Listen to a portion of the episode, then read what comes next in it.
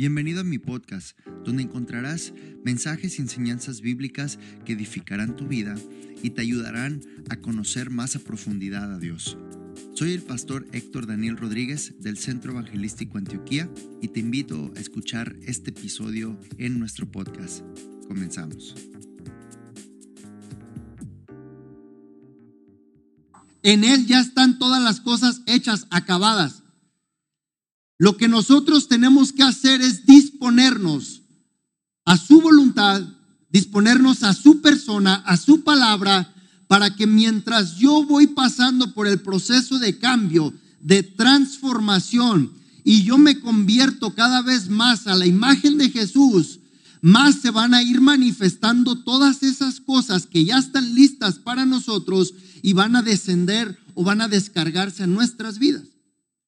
Necesitamos entender que dentro del ámbito natural, dentro de nuestro tiempo, de nuestra atmósfera, todo tiene que pasar por un proceso para que lo del cielo se manifieste en la tierra.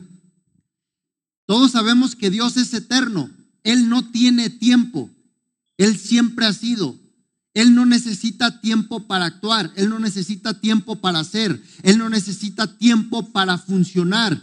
No, en Él no hay tiempo, en Él no hay principio y no hay fin. Él es eterno. Y cuando nosotros nos disponemos a pasar por un proceso, es nosotros adaptando tiempos en nuestra atmósfera para que lo de lo eterno de Dios empiece a manifestarse en lo temporal de nosotros. La Biblia dice que para Dios no hay tiempo, no hay sombra de variación ni mudanza. Para Él mil años son como un día y un día como mil años. Él no tiene tiempo. Lo que tú has buscado por 10, 20 años, Él lo puede hacer en un instante. Cuando tú decides entregar tu vida, tu persona, tu mente, tu corazón a lo que Dios te pide que se haga y que lo que Dios te pide que obedezcas, Él lo puede hacer en un instante, lo que tú desgastaste en muchos años. Pero necesitamos pasar por el proceso para alcanzar el propósito. Entonces rápidamente vimos que todos en la tierra tienen un propósito de parte de Dios. No hay ser humano en la tierra que no tenga un propósito de parte de Dios que ya fue asignado, si no, no hubiera nacido. Necesitamos saber que hay un propósito para nosotros que Dios preparó, pero que ese propósito está preparado para aquellos que están dispuestos a entrar al proceso para llegar a conocer ese propósito. Ya vimos que el propósito eh, es, eh, y voy a estar recapitulando algunos conceptos, pero ya vimos que propósito es la intención original por la que algo o alguien fue creado. Si tú no sabes o desconoces el propósito de algo, lo vas a mal usar. Si tú no sabes la intención original por la cual Dios te creó, vas a mal usar tu vida, tu tiempo, tus recursos, todo lo que hay en ti, lo vas a malbaratar, lo vas a desperdiciar, lo vas a echar a perder porque no está funcionando o corriendo bajo la intención original por la cual Dios te mandó a esta tierra. Por eso en algún momento en nuestras vidas llegamos a hacer un alto, una pausa y decir, ok, ¿hacia dónde está caminando mi vida? ¿Qué rumbo está llevando? Porque no sé a dónde voy. Ahora sí, como dijo otro profeta por ahí, ¿a dónde vamos a parar, verdad? La realidad es esa. Hay momentos en la vida donde te preguntas, ¿a dónde voy a parar? ¿Hacia dónde estoy dándole rumbo a mi vida? ¿A dónde estoy planeando llegar con todas las acciones y decisiones y palabras y actitudes que están saliendo de mí? ¿A dónde? Solamente Dios es el único capaz de darle rumbo y sentido a la vida del ser humano. Nada en la tierra te puede dar rumbo y sentido y plenitud, sino solo Dios. Por eso buscamos empleos, salarios, personas que no nos van a llenar del todo. Y cuando todo eso se acaba, el ser humano corre el riesgo de no saber qué hacer ya después de eso. Por eso muchos corren a las adicciones, muchos corren a, problemas, muchos corren aún a quitarse la vida, muchos corren a abandonar lugares, abandonar familias, abandonar cosas ¿Por qué? Porque se les acabó todo lo que en lo natural había. Pero Dios tiene todavía el propósito guardado para ti. Lo increíble del propósito de Dios es de que no importa qué tanto yo la riegue, Dios no modifica su propósito para mí. No importa cuántos años desperdicia mi vida, Dios no cambia su opinión acerca de mí. Entonces es importante entrar al proceso. ¿Por qué? Porque vimos que el proceso es lo que nos va a dar la forma. El proceso te da la forma.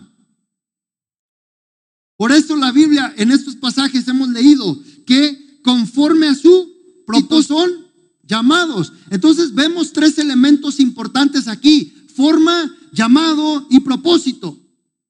Dios te llama para prepararte y darte forma y para que con eso estés listo para desarrollar el propósito que tiene preparado para ti. Así como la universidad abre sus puertas y da la oportunidad de que yo sea formado en cierta profesión para desarrollar un trabajo, un empleo o un oficio. Así Dios te llama para que tú te equipes y entres a su proceso para que estés enteramente preparado para la buena obra, dice su palabra. Por eso necesitamos entrar al proceso, porque el proceso es lo que va a ir dando forma. Nuestra persona, nuestra humanidad no está preparada para funcionar correctamente a la forma de Dios. Por eso Dios tiene que tomarnos y empezar a quitar bordes y esquinitas y áreas disparejas de nosotros. Por eso Dios muchas veces tiene que agarrar el marro y el cincel y empezar a picar cosas de nosotros para echarlas fuera. Porque así como el escultor empieza a agarrar una piedra con un marro y un cincel y empieza a dar golpes y golpes y golpes y empieza a sacar todo lo que no le sirve, todo lo que estorba, todo lo que no funciona, todo lo que no va a aportar a la imagen, todo lo que no va a edificar a lo que Él quiere crear, así Dios te va a agarrar y te va a sentar y te va a decir, déjame meter la mano, el marro, el cincel y te voy a empezar a quitar todas las cosas que estorban, todas las cosas que no ayudan, todas las cosas que te dañan, todas las cosas que no aportan, todas las cosas que te detienen. Por eso entrar a un proceso no es fácil, no a un proceso divino. El proceso es lo que nos da la forma y la intención del proceso es que podamos crecer. Personas que no entran en procesos de cambios en sus vidas crecen más lentamente. Personas que tienen miedo a hacer cambios en sus vidas y arriesgarse crecen menos. Pero el crecimiento nos impulsa para que alcancemos nuevos niveles de madurez, de intelecto y de carácter. Por eso cuando no nos lanzamos y nos arriesgamos y nos decidimos y nos determinamos, detenemos un proceso de crecimiento, de madurez, de conocimiento, de sabiduría, de carácter, de persona. Te detienes a ti mismo por no determinarte avanzar. Muchas veces puedes estar deteniendo a los que dependen de ti. Necesitamos pasar por el proceso divino, el proceso de parte de Dios, para que esto nos permita cumplir nuestro propósito. Si no cumplimos nuestro propósito, no llegamos a nuestro destino. Por eso es importante entrar al proceso. Vimos cinco puntos acerca del proceso. Dios siempre Escuche bien, Dios siempre nos entrena antes de confiarnos una asignación. Dios siempre nos entrena antes de confiarnos una asignación. Dios ve hasta dónde está tu capacidad de ser fiel, de ser leal, de responder, de decir, aquí estoy a pesar de todo. Me voy a disponer a pesar de que me cueste. Dios nos empieza a entrenar para confiarnos algo. Y vimos rápidamente, nada más las voy a mencionar, vimos que hay un proceso que nos conduce a la transformación y vimos cinco áreas de transformación que se tienen que lograr a través del proceso. Número uno, vimos que la transformación cambia nuestro corazón. Número dos, la transformación nos lleva a conocer a Dios como nuestra total, total realidad. El enemigo de nuestras almas, Satanás, no quiere que estemos conscientes de la realidad de Dios, de todo lo que Dios puede hacer por nosotros. Mira, el enemigo tiene miedo de que nosotros nos activemos en el propósito. Más de lo que puedes pensar que, de lo que tú le puedas temer a Satanás. Satanás nos teme a nosotros cuando andamos en el propósito. Jesús llegó a la tierra de Gadara y en cuanto se salió del bote, del barco y pisó la tierra de Gadara, el endemoniado gadareno salió corriendo al frente a su encuentro y le dijo, ¿qué tienes con nosotros? ¿A poco ya vienes a sacarnos? Cuando una persona con propósito se para en un lugar, el enemigo tiembla. Que el enemigo sabe que está a punto de perder dominio en ese lugar donde una persona, hijo de Dios, con un propósito, se para en ese lugar. Número tres, la transformación nos lleva a demostrar el poder, el dominio y la autoridad de Dios. Número cuatro, la transformación nos permite convertirnos en portadores de la gloria de Dios. Número cinco, la transformación hace que la vieja naturaleza muera. No hay transformación si no somos unas personas totalmente diferentes. Entre más cambio hay en mi vida, entre más sanidad llega a mi vida, y entre más permito al Espíritu Santo que entre dentro de mí, más va a ir muriendo mi viejo hombre. Necesitamos entender que la transformación, el paso final de la transformación es de que Héctor Daniel y su carne y lo que a él le place y lo que a él se le hace súper bueno y recontra bueno, muera. Ese es el final o el, objetivo del proceso. Necesitamos morir a nuestro yo, a lo que yo pienso, a lo que yo opino, a lo que yo digo que tengo razón, a lo que yo siento. No somos compatibles para trabajar, colaborar con Dios cuando yo mantengo mi razón, mi opinión, mi pensamiento. No, nuestra mente no es igual a la de Dios. Por eso Él nos quiere transformar.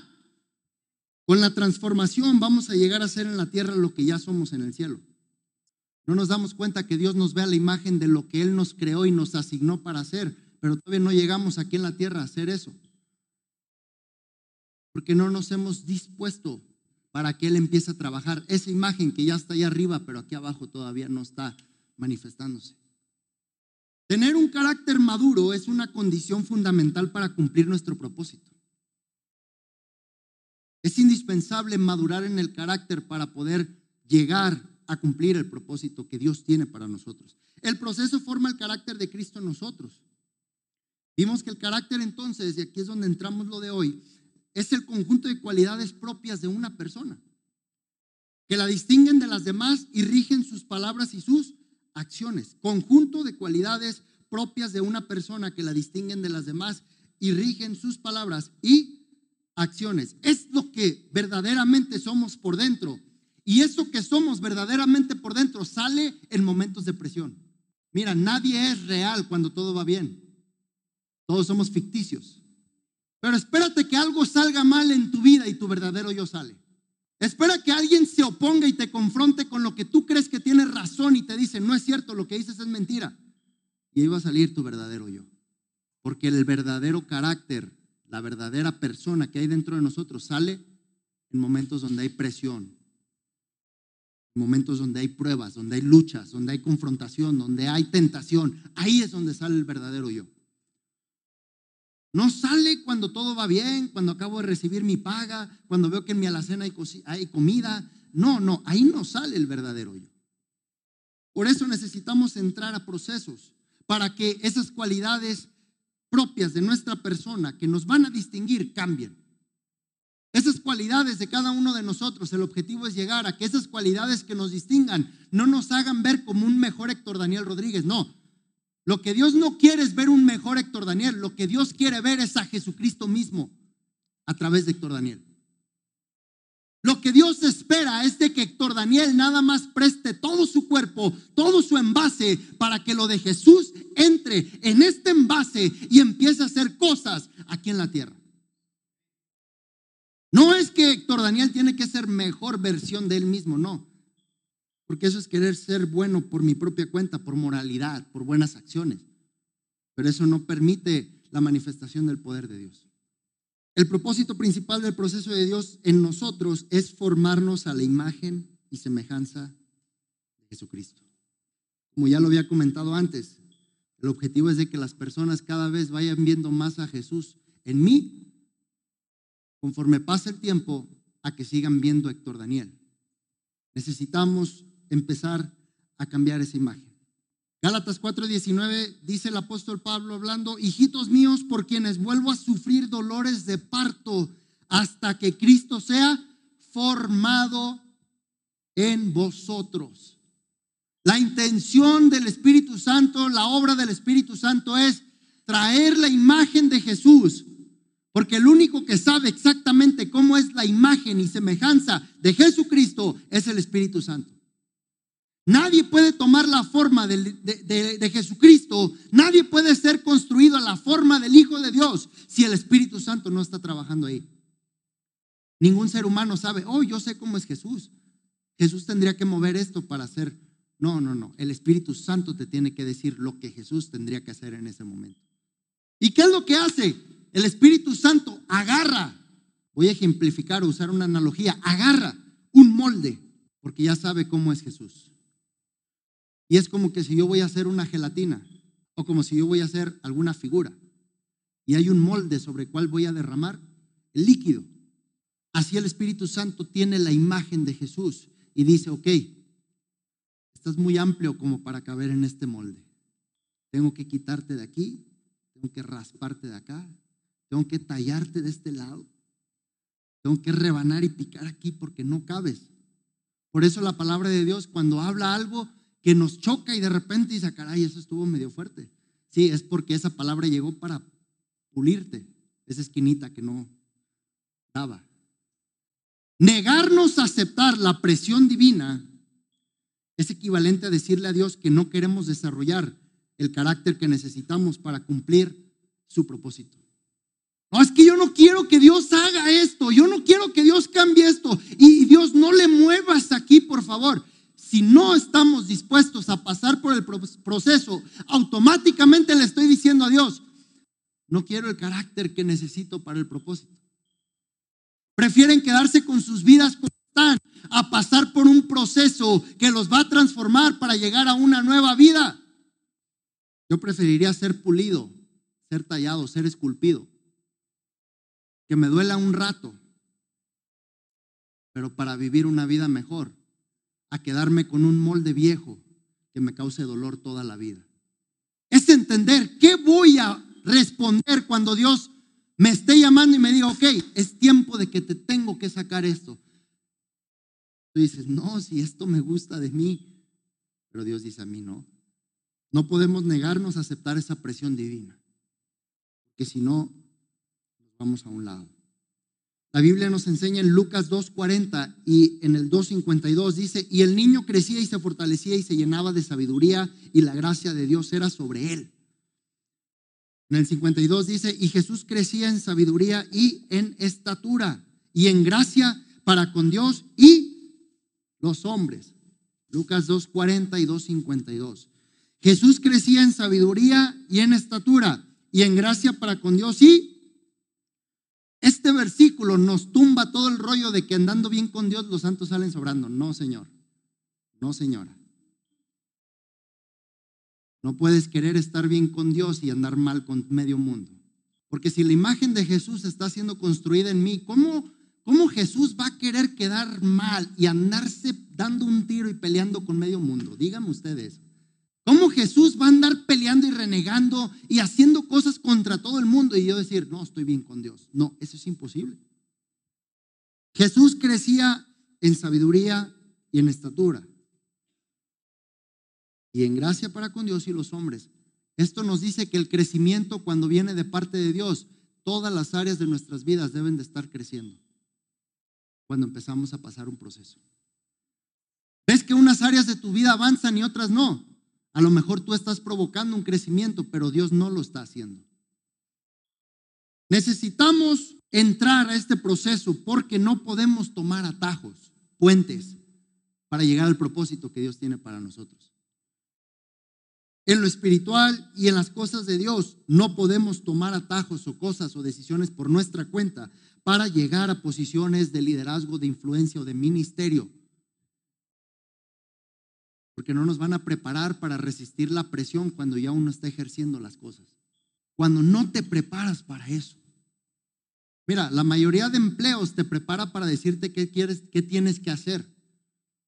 Pero casi nadie te prepara y te dice, mira, cuando se venga todo encima y empiece una crisis o empiece esto, vas a hacer eso. Y nadie te dice, nadie te prepara para eso.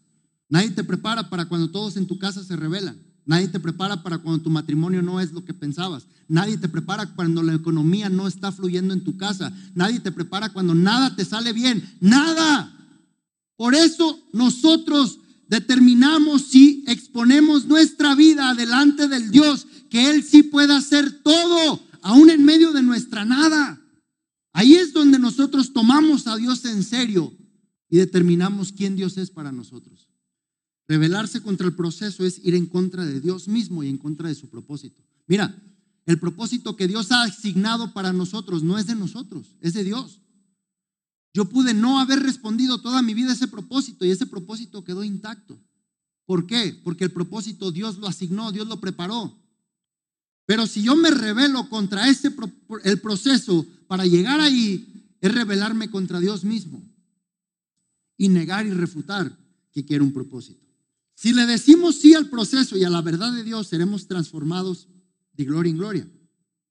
Si decimos sí a Dios, es aceptar el proceso por el cual morimos a nuestra vieja naturaleza.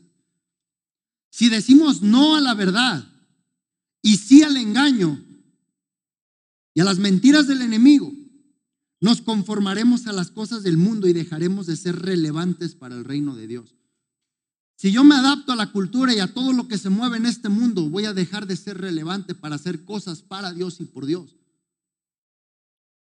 Estoy dejando que mi vida sea influenciada, dominada, manipulada, guiada por las cosas que están aquí en la tierra. Ahora, en la tierra vamos a encontrar a muchos buenos hombres, muchas buenas mujeres. Pero atravesar por procesos divinos es lo que diferencia, diferencia, marca una separación entre un buen hombre y un hombre de Dios. No importa qué tan bueno sea un hombre, nunca se va a comparar a un hombre de Dios. No importa qué tan buena sea una mujer, jamás se le va a acercar a una mujer de Dios. Porque los procesos divinos nos suben de nivel a los procesos y a lo que Dios quiere hacer y formar en nosotros. No es lo mismo que por la calle tú vayas y digas, wow, mira qué buen hombre, a que tú digas, ese es un hombre de Dios. Porque no he conocido ningún buen hombre que sana al enfermo, que liberta al cautivo, que resucite muertos, que restaure a los quebrantados, que levante a los caídos, que no alcanza la naturaleza humana para hacer ese tipo de impacto. Ahora, nuestros procesos no son lo mismo que los procesos divinos. Hay muchas veces en la vida donde nosotros propiciamos y creamos procesos internos que no son necesariamente de parte de Dios y nos hacen pasar por momentos amargos, oscuros y malos en nuestra vida. Los procesos que provocamos nosotros, que causamos nosotros mismos, pueden debilitarnos, tumbarnos, destruirnos y hasta matarnos. Eso es lo que el hombre puede provocar para sí mismo. Las malas decisiones que tomamos, las malas palabras que hablamos, las malas actitudes que hacemos, ¿qué hacen? Destruyen, debilitan, porque son procesos que nosotros mismos provocamos. Destruimos mucho más de lo que levantamos cuando nosotros provocamos estos procesos. Pero los procesos de Dios fortalecen, equipan, depuran, limpian, levantan, bendicen, direccionan. Pero el problema es de que a veces pensamos que los procesos de Dios se van a parecer a nuestros procesos. Y decimos, no, Señor, ya, si de por sí no aguanto con tanta prueba y con tanta lucha. No, es que las pruebas y las luchas que estás atravesando, probablemente Dios no tuvo nada que ver en ellas. Y quieres comparar los procesos de Dios a las malas decisiones que tú y yo tomamos. Dice Jeremías 10, 23. Conozco, oh Jehová, que el hombre no es señor de su camino, ni del hombre que camina es el ordenar sus pasos. Es decir, el hombre no tiene tanto derecho de ordenar sus pasos. En la realidad de Dios, Dios espera que el hombre y la mujer, el ser humano, disponga su vida y le pida dirección a Dios para que Dios ordene sus pasos, sus palabras, sus decisiones, sus acciones, sus movimientos y que no sean tus pensamientos, tus emociones, lo que escuchaste, lo que viste. Mira, muchas veces Muchas veces lo que sale de nuestras vidas es respuesta de lo provocado por fuera, no de realmente lo que tú te has propuesto vivir o hacer. Por ejemplo, A veces trabajamos más por necesidad que por ganas de trabajar, que por tener un proyecto de vida y algo que dejarle a nuestros hijos y a nuestros nietos. ¿Siguen aquí? Algunos se casan para no estar solos, pero se casan y siguen estando solos. ¿Y como hay qué hacemos? Está como aquel joven que ve a una pareja adulta de casados y dice, y si tan solo me pudiera casar para ya irme de mi casa. Y no sabe que el adulto a lo mejor está diciendo, si tan solo me pudiera zafar para irme de la casa también. Pero todo es meramente coincidencia, ¿verdad? No pasa aquí en Ciudad Guzmán ni en la región sur. Pasa en otros lados. Pero son procesos que nosotros provocamos. Mira, la mayor razón por la cual no estamos a gusto ni estables en algo que nosotros decidimos tener es precisamente porque nosotros decidimos tenerlo, no porque Dios te dijo que lo escogieras, que lo hicieras, que lo echaras a andar. Pero ese es un proceso de aprendizaje. Por eso dice aquí Jeremías, conozco que el hombre no es señor de su camino, porque cuando el hombre se enseñorea de su camino, las cosas le salen más mal que bien. Proverbios 14, 12 dice, hay camino que al hombre le parece derecho, pero su fin es camino de muerte. ¿Cuántas veces no te has topado con momentos donde tú dices, hombre, esta decisión, este movimiento, esto que haga va a salir bien? Mira, si la hacemos acá, yo creo que, y tras, ni te diste cuenta, ya te dio un cachetadón la decisión que tomaste. Y no supiste en qué momento caíste en un bache. Y pasa el tiempo y no has salido del bache. Porque la Biblia nos dice, hay caminos que al hombre le parece, ¿no? Yo creí que estaba haciendo las cosas bien y de repente la vida tú te da una buena te hace abrir los ojos y te dice, el camino que estabas escogiendo no era tan bueno y correcto como creías. Romanos 8:6 dice, porque el ocuparse de la carne es muerte, pero el ocuparse del espíritu es vida y paz. Cuando yo me ocupo de la carne, es decir, cuando yo me dejo influenciar, cuando yo paso procesos por lo que yo designo para mí mismo, puedo estar más hacia un lado de producir muerte que de producir vida. Mira, no hay nada que le salga mal a Dios. Escucha bien esto, no hay nada que le salga mal a Dios. Si no voltea a ver el que está a tu lado, les faltó fe. No hay nada que le salga mal a Dios. Ahora, ¿por qué a veces nos preguntamos, ¿por qué están saliendo malas cosas si se supone que Dios eh, estaba conmigo? ¿Será que no estaba tanto contigo? ¿O será más bien que tú no estabas tanto con Dios? Porque no hay nada que le salga mal a Dios. Todas las cosas que Dios aprueba y avala siempre van a traer resultados de bien. Todas las cosas que Dios aprueba y avala siempre van a traer resultados de bien. Ese es uno de los grandes retos de la vida del ser humano, que se deje gobernar y designar por un Dios todopoderoso o que diga, no, yo puedo conmigo mismo. Yo sé cómo hacer las cosas. Pero necesitamos entender que hay procesos que tenemos que tomar de la mano. Tenemos que decirle sí al proceso de Dios. Hay procesos que provocamos nosotros y pueden terminar con nosotros mismos. Mira, Sansón y Dalila es un ejemplo bien claro. Dios había agarrado la vida de Sansón y lo había apartado y lo había escogido para hacer una asignación y un propósito.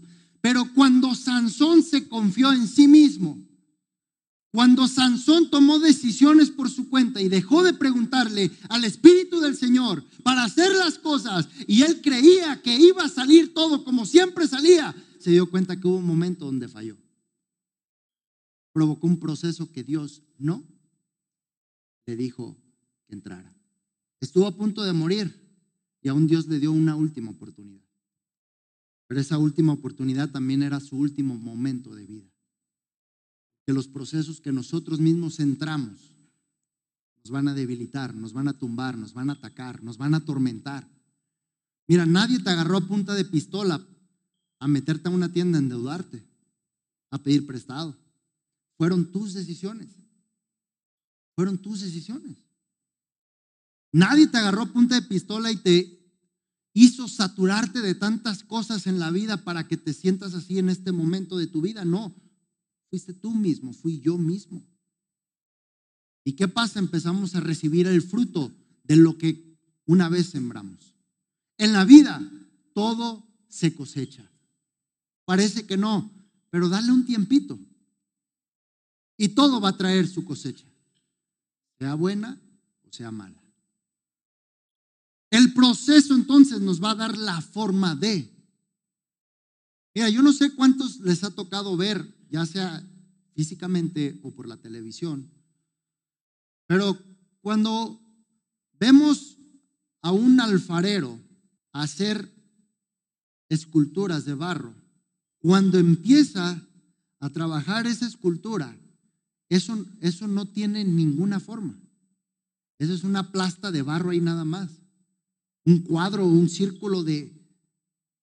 Pero mientras va girando el aparato, con su propia mano, va determinando hasta dónde le va a dejar la anchura, hasta dónde va a cerrar la curvatura, dónde va a seguir elevándose. ¿Por qué? Porque las manos del alfarero son los que dan la forma a la escultura. Por eso Dios te quiere meter en un proceso para meter su mano. Y muy allá, independientemente de lo que puedas pensar que Dios mete su mano para quitarte y hacerte menos, no, te está quitando para hacerte más. Dios siempre tiene más para nosotros, pero solo el Espíritu Santo puede provocar esa hambre por más. Yo sé que hay más de Dios para mi vida, pero si yo dejo de tener una relación con el Espíritu Santo y con su palabra, voy a perder esas ganas de ir por más.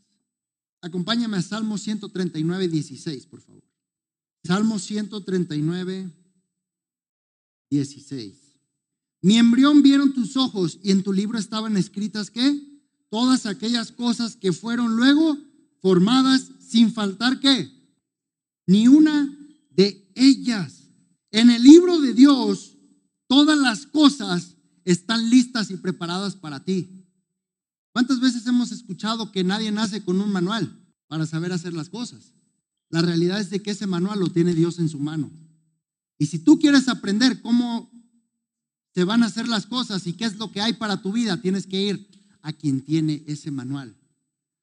Porque dice David, en tu libro estaban escritas todas las cosas. En la nueva versión internacional dice, tus ojos vieron mi cuerpo en gestación. Todo estaba ya escrito en tu libro. Todos mis días se estaban diseñando, aunque no existía uno solo de ellos.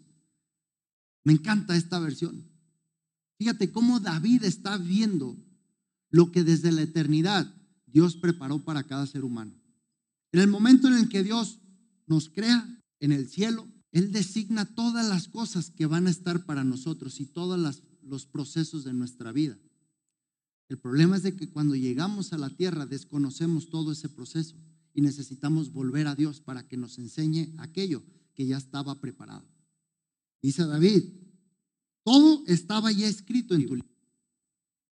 No debería de haber nada nuevo en tu vida. Solamente serían cosas que se van revelando y manifestando con el tiempo. Dios nunca ha cambiado sus planes desde la eternidad. Todo ha sido plan y la obra maestra de Dios porque Dios nunca cambia. Si Él es el mismo de ayer, hoy por los siglos, todo lo que Dios designó desde el principio de la creación y desde el principio de todas las cosas, nunca, nada de las cosas esas que creó, incluidos nosotros como seres humanos, no vamos a cambiar lo que ya Él preparó.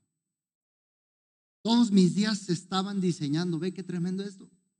Imagínate que Dios estaba diseñando literalmente cada día de tu vida. Ahora, la decisión es, ¿voy a entrar a conocer el diseño de Dios para mí o me voy a construir lo que yo creo que debo construirme a mí mismo? ¿En qué voy a depositar el tiempo de mi vida? ¿En levantar un fundamento y construir algo que no sé si va a salir bien? que no sé si me va a rendir, que no sé si me va a alcanzar, que no sé si me va a producir lo que esperaba de ello, voy a permitir que el proceso de Dios vaya mostrándome lo que Él ya diseñó desde antes. Mira, las cosas que nosotros mismos nos provocamos y nos salieron mal, Dios nunca tuvo nada que ver con ese diseño de vida. Dios tiene un diseño de vida diferente para nosotros. Dios permite momentos de valle de sombra de muerte, pero una cosa que los permita a que tú los crees y los provoques. Ahora, ¿sabes qué es lo tremendo de Dios? Que Dios está dispuesto a responder e intervenir en en los procesos malos que tú y yo mismo provocamos para que esos procesos terminen siendo procesos de bien y no de mal, pero solamente si le pides que Él intervenga. Él está dispuesto a agarrar todas nuestras atrocidades, todos nuestros defectos, todas las malas decisiones que hemos tomado y hemos hecho y todo lo que hemos destruido. Dios está dispuesto para decir, no fue mi bronca, tú lo echaste a perder, pero yo vengo para ayudarte. Mira, en la tierra nadie hace eso. Tú te lo buscaste, quieres bicicleta, pedaleale. Pero Dios dice, no. ¿Quieres que yo haga algo en tu vida? Me vas a buscar, sí, te tienes que rendir a mí. Pero lo que yo voy a hacer va a ser algo que va a estar por encima de tus capacidades. Los procesos de Dios, como dije, van a fortalecer, equipar, depurar, limpiar, levantar, bendecir, direccionar y hasta te van a hacer abrir los ojos. Mira, José. José lo tenemos como el hijo menor de Jacob. Y la Biblia dice que sus hermanos lo agarraron y le tenían envidia. Y fueron y se echaron para atrás de matarlo, pero dijeron, bueno, vamos a hacer pensar a nuestro padre que, lo, que alguien lo mató, la fiera, que ahí algo se lo comió y lo vendieron a una banda que iba pasando por ahí. Lo vendieron como un esclavo.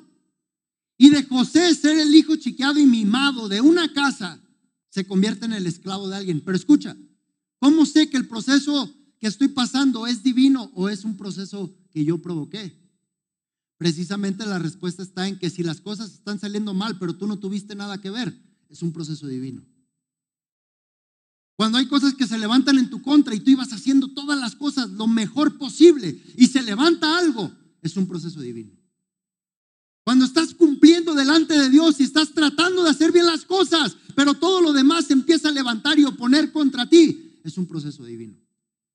Pero no podemos llamar proceso divino a las cosas que nosotros abordamos y decidimos de una manera incorrecta y en contra de los principios de Dios.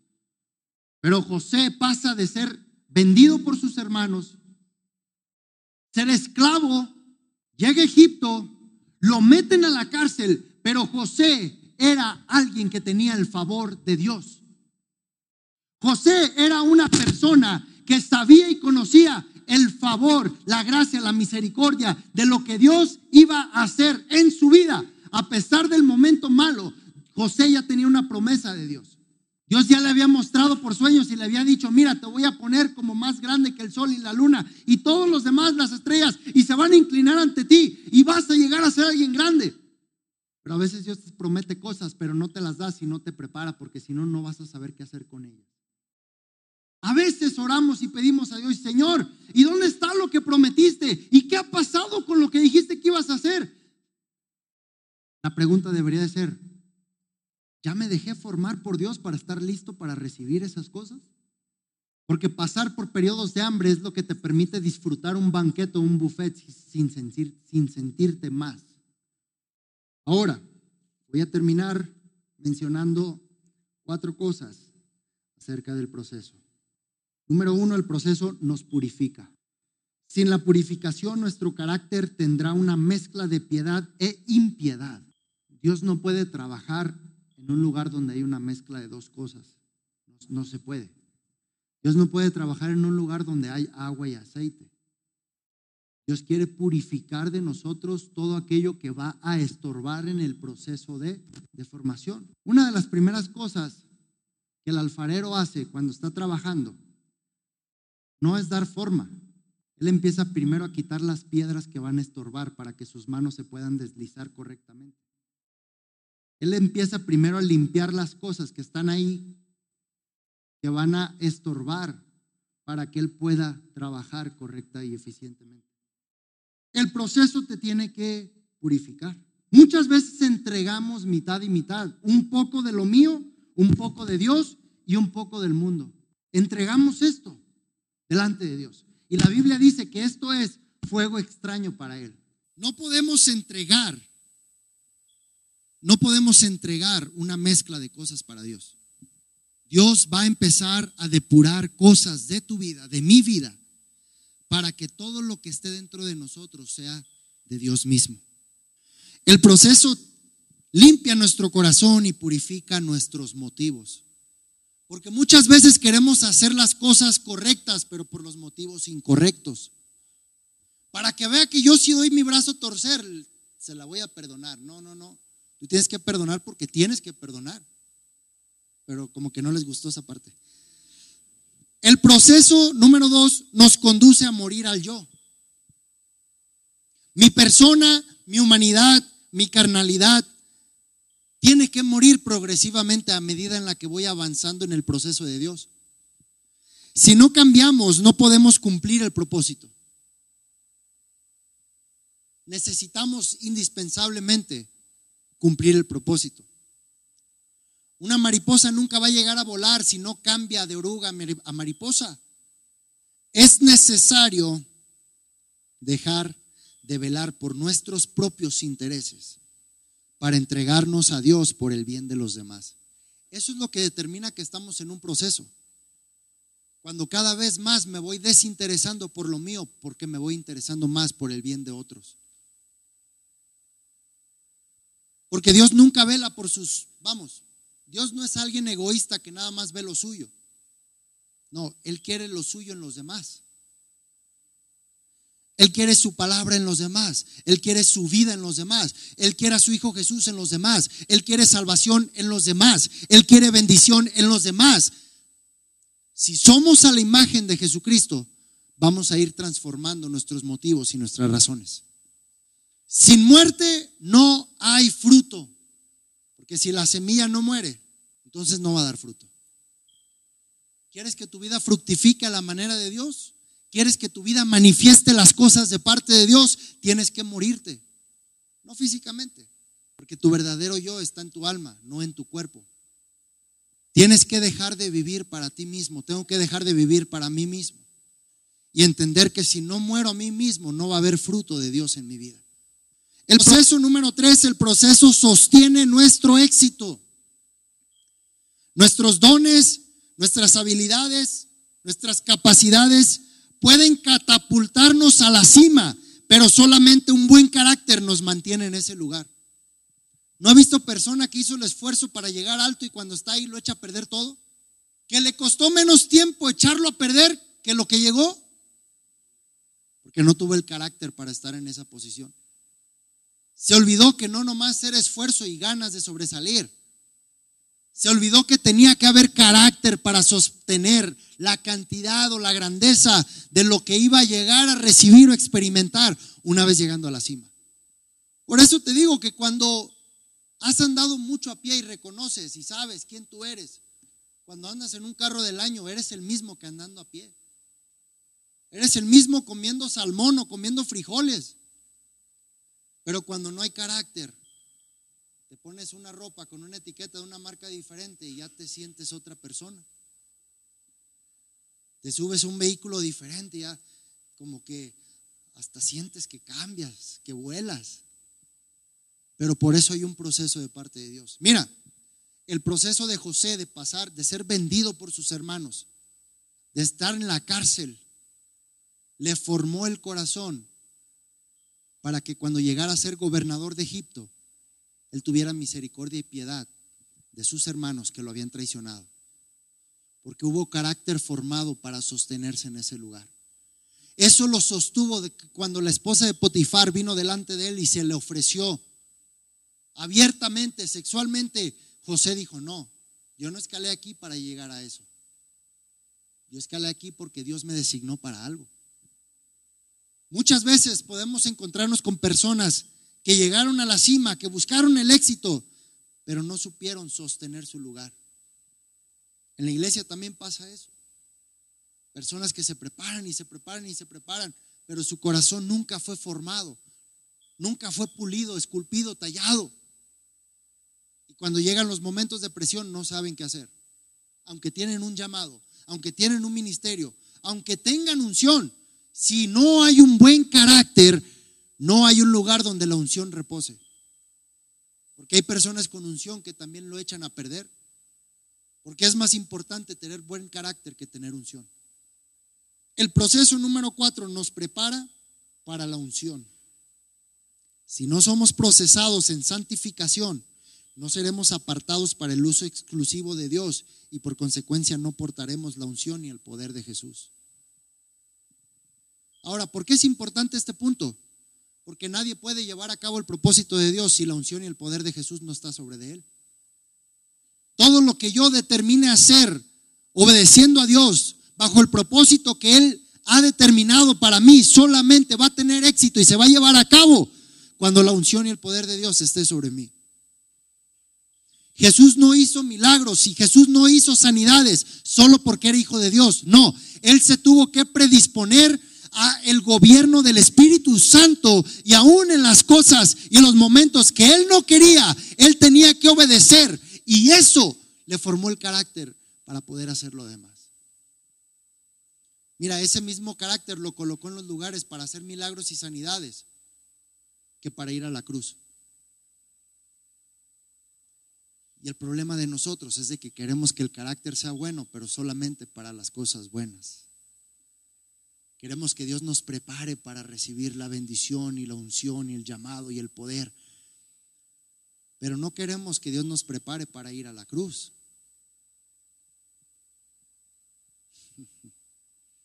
Pero no queremos ser pisoteados por Dios mismo. El problema de no entrar a un proceso de Dios y no permitir que Él nos moldee, que Él nos forje, que Él nos pisotee la carne, es de que en algún momento corremos el riesgo de que la vida misma te pisotee tu carne.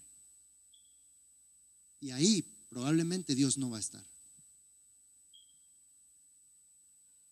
Cuando tú creías que tenías todo bajo control, cuando tú creías que la estabas haciendo bien sin Dios, de repente hay algo en la vida que te va a sorprender y te va a provocar entrar en un proceso que una de dos, o te va a llevar al borde de la locura o de la muerte, o te va a hacer entender que si no metes a Dios en tu vida, no la vas a hacer. Si no meto a Dios en mi vida, no la voy a hacer. Porque esto va más allá de padre, madre, hermanos, hijos, trabajo, salario, carro, casa, negocio. La vida te puede acabar aunque tengas todas esas. Pero Dios te está invitando cordialmente y te dice, ¿quieres recibir lo mío? Hay un proceso nada más. Déjate meter mi mano para hacerte alguien mejor. Porque si no, no vamos a caber a la forma de su propósito.